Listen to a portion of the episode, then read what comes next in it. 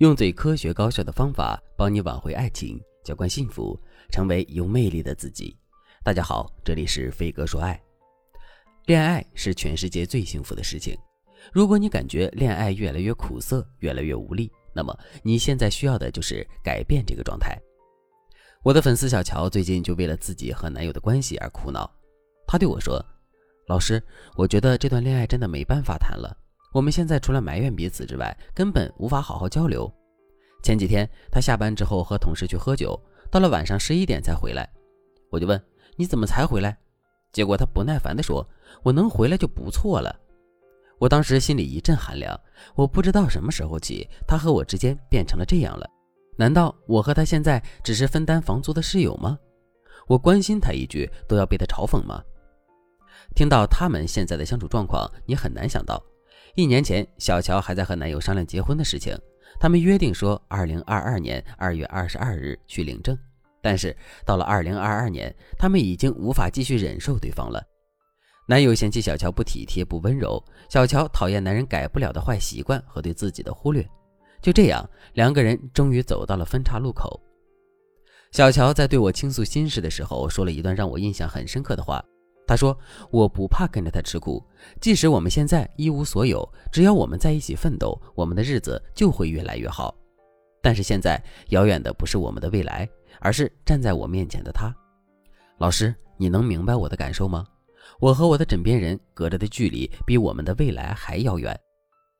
的确，感情这个东西啊，两个人心近了，天涯咫尺；两个人心远了，咫尺天涯。”而决定你们之间距离的，就是你们相处的时候对彼此的态度。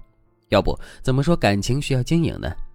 如果你们一味只凭着感觉相处，热恋时尽情享受，遇到问题就随心所欲的处理，想凶对方就凶，想讽刺对方就讽刺，那你们之间的距离肯定会越来越远。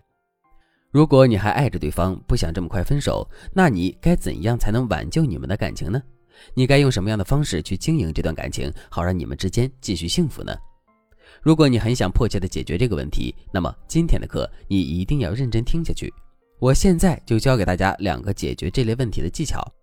第一个技巧：罗森塔尔法。罗森塔尔效应是指你有意无意的通过态度、表情给予男友赞许、鼓励等，然后你再将隐含的期望传递给男友，那么男友则会给你以积极的反馈。我举个例子，大家就明白了。比如我刚才提到的小乔。有一次，她男友回家，顺便给她带了一件新睡衣，还说商场打折，就给你带了一件。结果当时小乔就说：“哟，太阳打西边出来了，你这么抠门的人，也有给我买东西的时候。”其实小乔也没有恶意，他就是调侃一下。但是男人听了这种话，心里就会很介意，他会觉得原来他在你心里是这样的形象啊。我可以告诉大家，男人在一段恋情中最泄气的时候，就是不被爱人看好的时候。当他知道自己在恋人眼中的形象变得不好之后，那么男人大概率的想法是破罐子破摔。如果用罗森塔尔法，你该怎么做呢？比如平时特别吝啬的男友今天主动给你买了几瓶水，你千万不要讽刺或者是调侃，也不要觉得理所应当，你一定要抓住机会，赶紧对男友说：“谢谢你，我就喜欢你对我这么体贴。”再比如他平时说你笨，今天突然说你挺可爱的，你可以说：“我就喜欢听你夸我可爱。”这样一来，男人就会觉得自己受到了鼓舞，从而按照你的喜好去行动。我总结一下罗森塔尔法，就是指你以赞许、鼓励等方式去激励一个人，那么那个人就会朝着你期望的方向去努力，然后你对他的期望就会逐渐演化成现实。罗森塔尔法是一种暗示的方法，你可以利用暗示心理去影响男友的行动，让他变成你期待的样子。并且这个方法还能让男人觉得他对你的爱是有回应的，这样一来他就不会觉得你不温柔不体贴。这个方法对于改善情侣夫妻关系都有奇效，大家可以立刻实操一下。如果你想学习更多改善情侣关系的小技巧，赶紧添加我们的微信文姬零三三，文姬的全拼零三三，我们有专业的导师为你提供指导，让你的心里不再为情所困。第二个技巧。破除投影仪效应。投影仪大家都见过，你的屏幕出现什么画面，投影仪就会在幕布上投射什么画面。在情感心理学中，投影仪效应指的是一个人容易将自己的特性强加到别人身上，认为对方也跟自己有着一样的感情、意志、特性。我说简单点，比如你忙了一天了，肩膀很痛，这个痛感是你自己的感受，但是你不说出来，伴侣很有可能对你说：“我晚上想吃鱼。”这时候你的感受就是：“我累了一天了，你看不见，我的肩膀疼成这样，还让我做饭。”于是你就会生气，因为你理所当然的认为你肩膀疼痛这件事情你不说，伴侣也应该知道。